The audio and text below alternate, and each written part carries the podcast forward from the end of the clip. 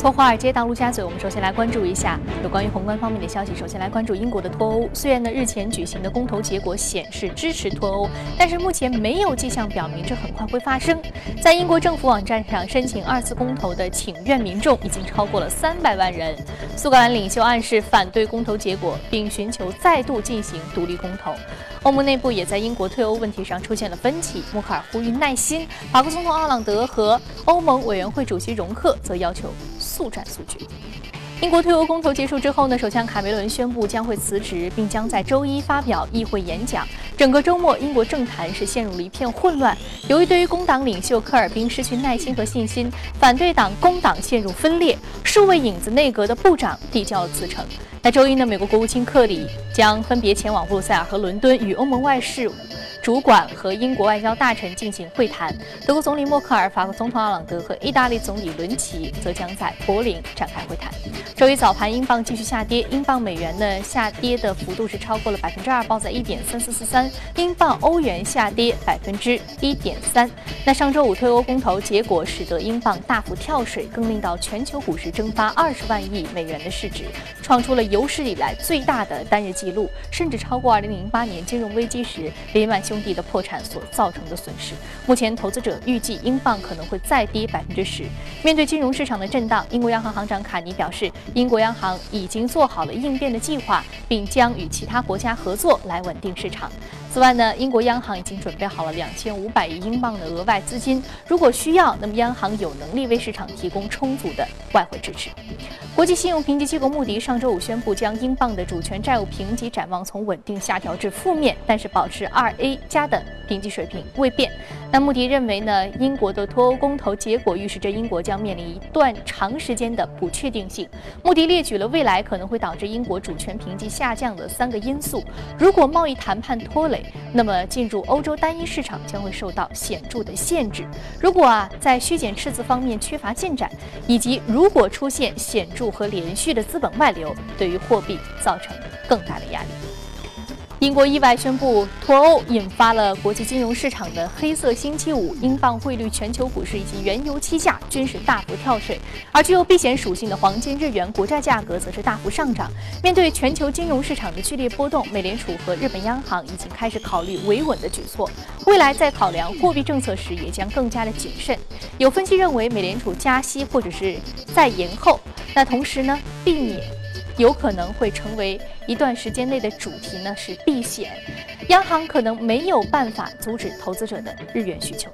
好，刚刚我们看完了宏观方面的消息，接下来我们来关注一下美股三大指数在英国宣布公投结果之后所展现出来的一个收盘情况。我们看到上周五呢，果然是全线下挫，而且是大幅下挫。那么道琼斯工业平均指数呢是收盘。低收了百分之三点三九，纳斯达克综合指数重挫百分之四点一二，而标普百指数的跌幅是达到了百分之三点六。好，接下来我们再来关注到的是有关于第一财经驻纽约记者葛维尔在收盘之后给我们带来的市场观点的汇总。可以说，上周五英国退欧公投结果的公布，为美股市场是投下了一颗重磅的震撼弹。三大股指开盘即大幅下跌，跌幅都在百分之三附近。特别是金融类股是全面的跳水，主要也是由于此前市场对于退欧公投的结果将会是留欧，保持了过于乐观的态度。金融类股方面，摩根大通的 CEO 吉米戴蒙在结果公布之后的周五凌晨，联合其他的高管发布声明。他们表示呢，与退欧相关的法律和贸易条款谈判要进行数年的时间，但是摩根大通呢，有可能将在未来的几个月内对欧洲各地业务做出一些的调整。他也希望政策制定者能够意识到英国与欧盟其他国家维持开放关系的重要性。摩根大通在英国约有一万六千名员工，而美联储也做出了一个及时的表态，发表声明表示。正在密切关注事态的进展，并将和其他央行展开合作，如有必要呢，将向市场提供美元流动性。美银美林的分析师就认为，退欧公投的结果将会再次推迟美联储的加息前景。美银将下一次加息的预期从九月推后到了十二月。同时，分析师将美国未来六个季度 GDP 预期调降零点二个百分点。目前，美银预测二零一六年美国 GDP 增速在百分之一点八。主持人。好的，非常感谢格尔给我们带来有关于宏观方面。市场观点的汇总。好，这里是正在直播的从华尔街到陆家嘴，马上来聊一聊英国脱欧公投结果对于全球资本市场的影响。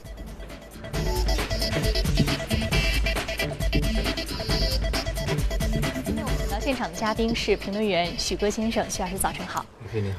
上周五意外公布脱欧的结果啊，那我们知道现在脱欧还没有具体的施行，但是呢，资本市场已经出现了非常大的一个恐慌情绪啊，债市、股市、原油全线跳水，避险资产大幅上升。那您觉得现在它是风险已经完全释放了，还仅仅只是一个开始？还没有。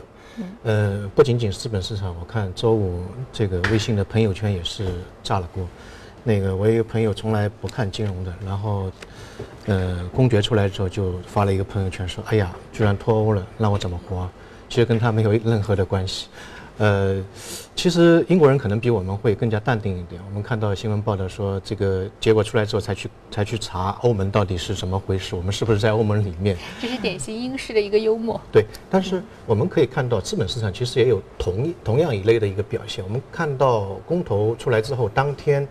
呃，欧洲的这个综合指数大概跌了八点八点六，然后德国，德国应该在欧洲是最强的，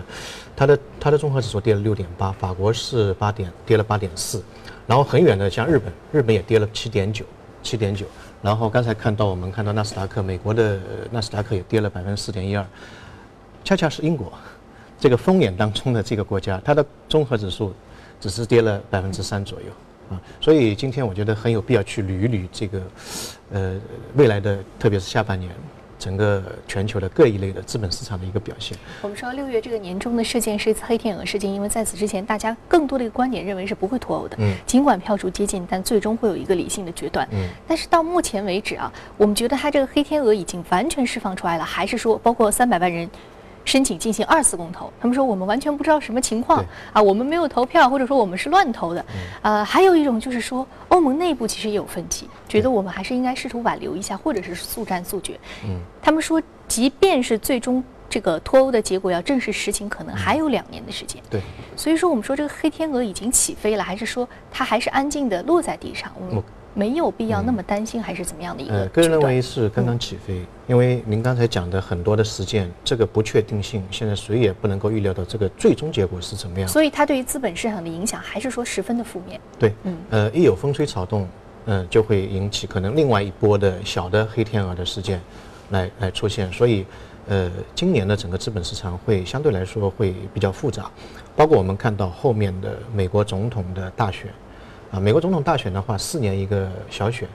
八年一个大选，每一个八年的一轮大选，美国资本市场会表现得非常激烈，所以这个也是一个黑天鹅事件。包括我们未来可以看到，因为呃，今年最大的一个事情就是美元的升息，那么呃，现在有一个想法说升息可能不升了，反而要降息啊，这也是一个黑天鹅事件。如果大家都有这种想法，哎，到七月份它突然间又升息了，也是一个黑天鹅事件。所以我们可以看到下半年整个市场。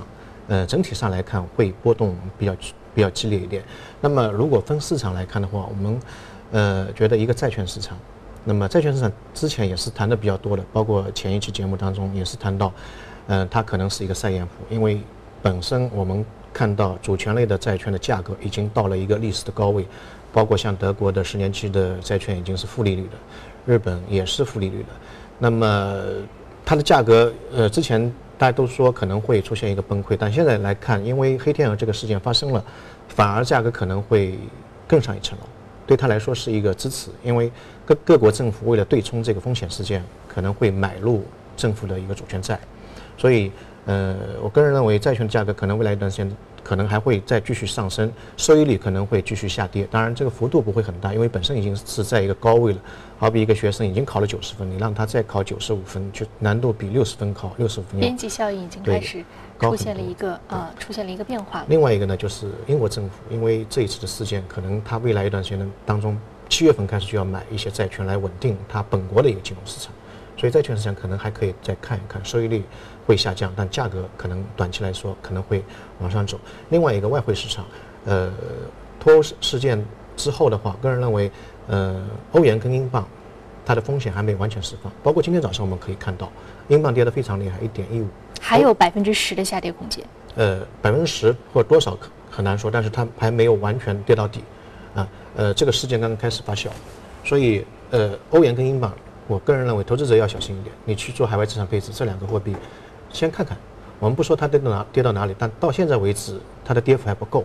反而现在来看，一个是日元，第二个是美元，第三个瑞郎，这三个货币是避险货币。那么未来一段时间当中，可能还有一个上升的空间。当然，美元是比较复杂一点，因为美国政府不不太愿意看到美元过度的一个升值，对它出口也好，制造业也好，是一个比较大的打击。那我们认为它的美元指数，我们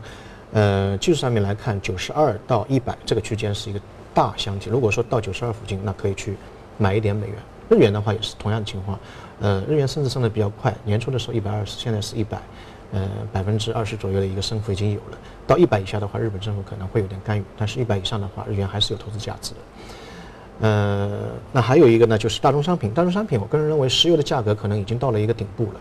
呃，今年最高是五十一块六毛七，最低是二十六块，基本上升了，嗯，double 了一下。那么，嗯，脱欧事件之后的话呢？一个呢，我个人认为全球的经济可能会受到比较大的冲击，对于原油价格的呃原油的一个需求可能会减弱。另外一个，我们去看石油的现在的全球的储量已经达到了一个峰值，特别是美国，美国现在的原油的储量是到了五点三亿桶，也就是它历史的一个最高位了啊，历史最高位了。那么另外一方面呢，需求还没有起来，所以未来的嗯供需的这个矛盾只有更加激烈。而不会缓解，除非发生像加拿大火灾啊，这个其他的一些这个恐怖事件啊，可能会造成原油的一个供供给方面的一个问题，它会价格会往上走。但总体上来看，中长期的看的话，它还是会有一些问题，所以这个原油要小心一点。呃，贵金属的话，当然我们提的比较多，后面我们乐股当中还会去讲黄金的一个表现。嗯。呃，除了黄金的话，我们可以多关注一下那个白银。白银。嗯。啊，呃，白银的话呢，呃。我们年初的时候也提示过，黄金跟白银一个比例大概是六十倍左右，到了八十倍以上，那么白银是比黄金更具有投资价值。年初的时候八十四，那现在的话呢，白银走的比黄金从年初到现在是走的要快很多。历史上出现过三次，一个是九四年，一个是零三年，一个是零八年，每到八十左右，它的白银的升幅是百分之六十到三百零二，所以。呃，未来一段时间当中，它大家可以多关注一下白银。当然，白银也要呃小心一点，因为它跟工业的需求有很大的关联，它跟黄金还是有一点一点区别。但是整体上来看，如果这个规律能够实现的话，未来一段时间当中，呃，白银作为贵金属的避险当中是值得去多关注一点点的。那么最后一个呢，我们来讲一下那个股票市场。呃，全球的股票市场，我个人认为。短期来看会有很大风险，因为这个事件是一个黑天鹅的事件，股票是一个风险比较大的，回报率也是比较好的。当世界太平的时候，大家都会去买股票；风险事件骤起的时候，呃，会抛掉股票去买债券啊。那么短期来看，这个事件对于股票市场是一个利空，所以资金会从股票市场慢慢慢慢移到债券市场。对债券市场是一个利好，但是中长期来看，可能股票市场在经历一段调整下跌之后，恰恰是一个买入机会。原因在于，经济如果说低迷的话，各国政府的话会出出台一系列的救援政策，包括 QE 或者 QQE 等等，这个对于股票市场是一个利好。另外一个，我们刚才讲到的美元今年的升息，我们可能要重新去考量它，一个是升不升，第二个如果升的话，这个幅度是多少？呃，第三个可能是黑天鹅事件，不升反降。那么无论是哪一种方式的话，对于股票市场来说都是一个利好。所以，呃，股票市场我们可以等着看，呃，等它下跌，然后跌到一定程度，我们可以继续的呃买进一点。那这个逻辑也适用于 A 股市场？呃，这个是应该也有，呃，比较多的被问到就是脱欧对于 A 股市场的影响。我觉得从一个大的层面上来上面来看，现在 A 股市场受的影响比较小。对于全球的这些热钱，反而是一个吸引力，它有一个避险的作用。相对于来，呃，那个国外的市场来说，它的确定性反而是更加好一点。呃，像海外的合格投资者投资国内的这一部分资金流，未来一段时间当中，可能出现出于一个避险的需求，会不断的流入。所以，对于 A 股市场可能会利好利好更多一点点。我个人认为是这样的。嗯，好的，非常感谢许哥先生这一时段的一个点评啊。这里是正在直播的从华尔街到陆家嘴，接下来我们再来关注一下可以领涨的板块和个股分别是什么。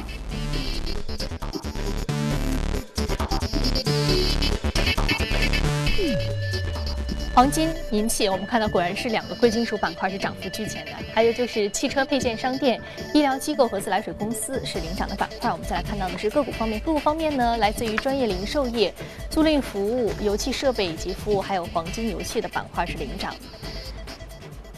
我们今天要说到的是零售啊的 Finish Line 上涨幅度百分之二十一点八，目前的价格是二十点四五美元每股。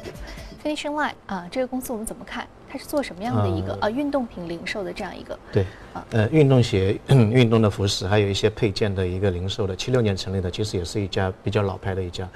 呃，他把很多名牌，像阿迪达斯啊、那个耐克啊，嗯，这些很多的名牌放在他店里面，他有线上和线下的。嗯，一个很传统的一家一家企业，那么这一次的一个上涨的话呢，呃，它的业绩第一季度的业绩是超过市场的预期，这在零售的这个行业现在来看是一枝独秀，也算是一个奇葩。呃，原因在于我们看梅西梅西百货也好，沃尔玛也好，其实。呃，最近两年来说的话，受到的这个特别是电商的冲击是非常大的，它的那个实体店非常多嘛，而反而这家店突然之间出现一个营收，呃，零点呃每股的收益大概零点二三，比投行的预测要高两个美分。另外一个呢，呃，整个一年的这个利润是多了六个亿美元，所以呃，市场觉得哎，这家倒是有一点特殊啊。然后我们去看这一家的话，我个人认为是有两个点可以去看，第一个。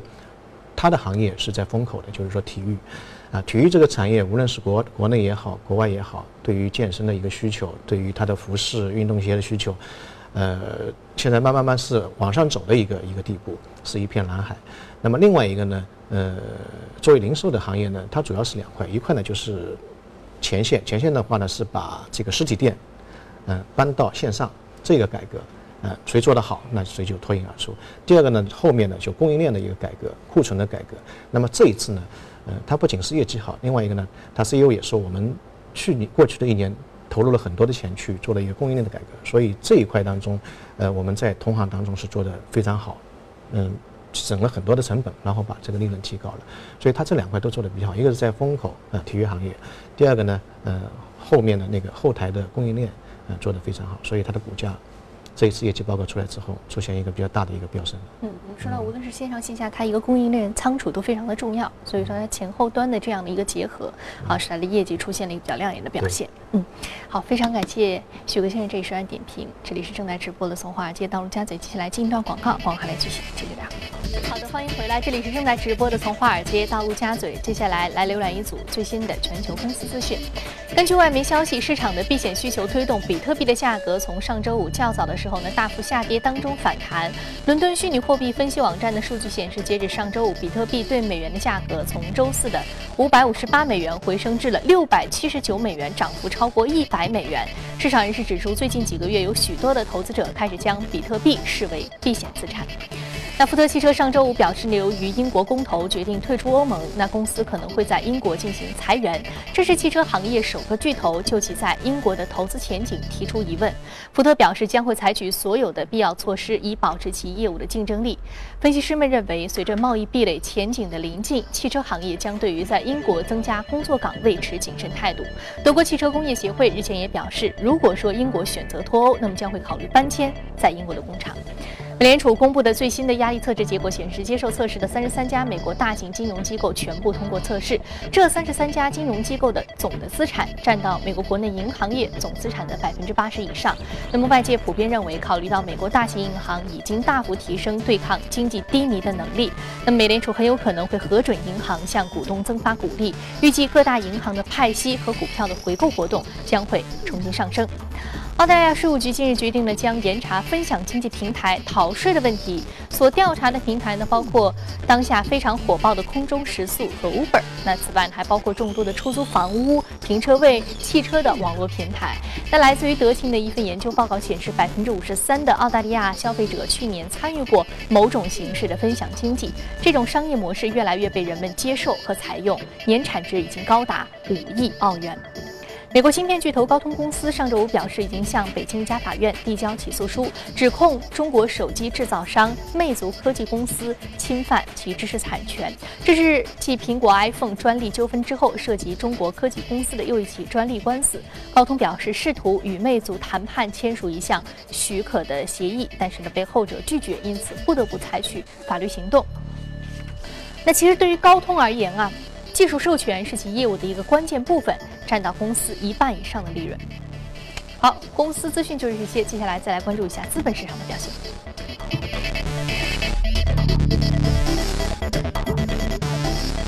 我们要说到是纽曼矿业，是黄金板块上涨幅度百分之五点零九。另外呢是波音，是航空板块下跌百分之五点二六。我们先来说这个纽曼矿业，刚刚我们继续有关于这个贵金属，其实黄金板块的一个话题，黄金板块避险需求提升。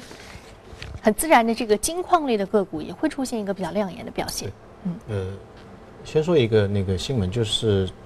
脱欧公投完了之后，谷歌的那个搜索引擎，呃，搜索三个字买黄金，当然英文可能不一样哈，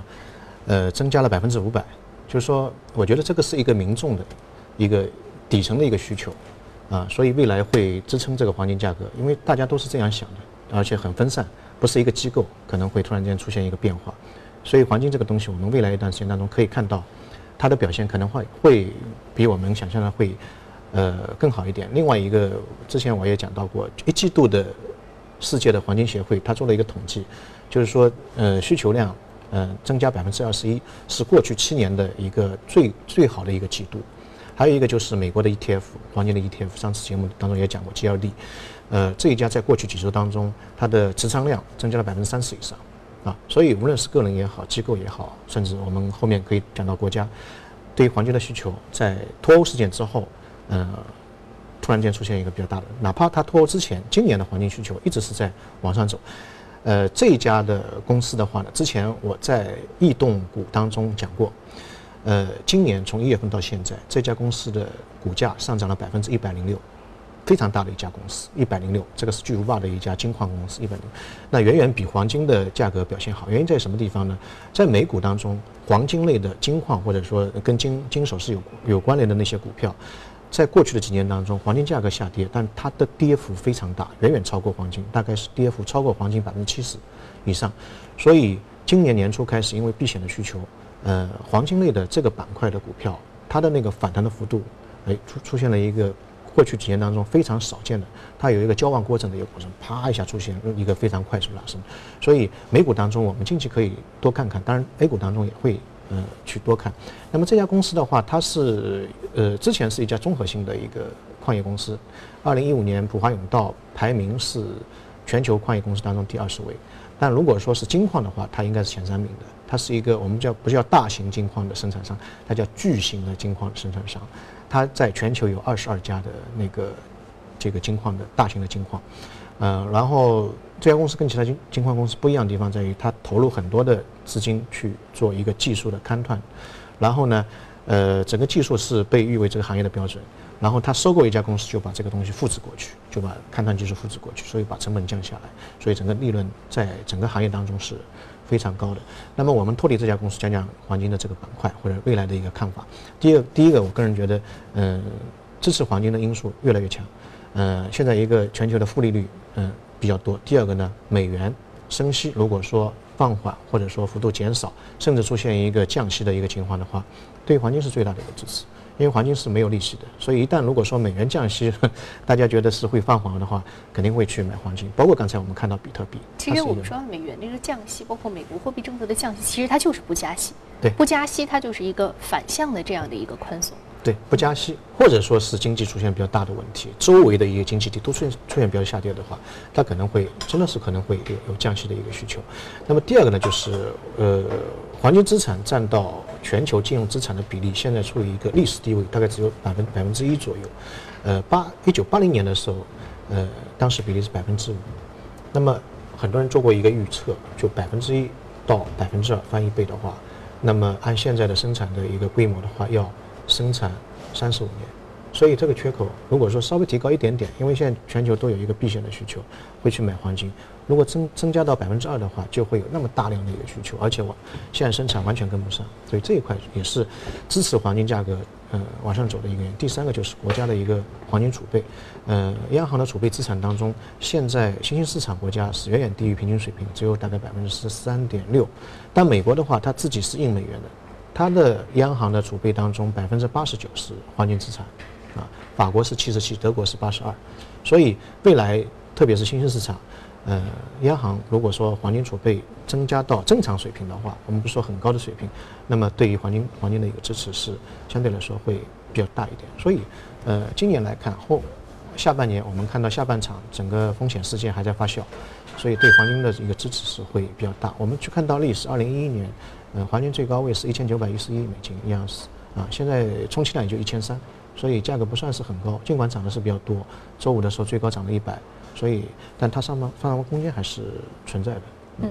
好，我们看到其实这个黄金，它的这个非常明显，而且它的涨幅逻辑非常的简单。只要有这个事件的话，它就是一个避险需求，而且相对而言，这个是。一个三角形的这样的一个结构来说的话，它底层的需求非常的大啊，占的范围非常的广啊。我们说到这个黄金，一直以来就说是出了事情我们就去买黄金，出了事情我们就去买黄金，一点风吹草动就是黄金，黄金。嗯，所以说这个价格可能也是支撑着整个啊近期这个风险很多风险事件不确定因素增大的这样一个过程当中，其实黄金是一个相对而言比较稳妥的一个投资的或者说避险的这样一种很好的一个选择手段。对吧？啊，好，那我们再来看到的是另外一只个股，另外一只个股是来自于航空板块的波音啊。波音是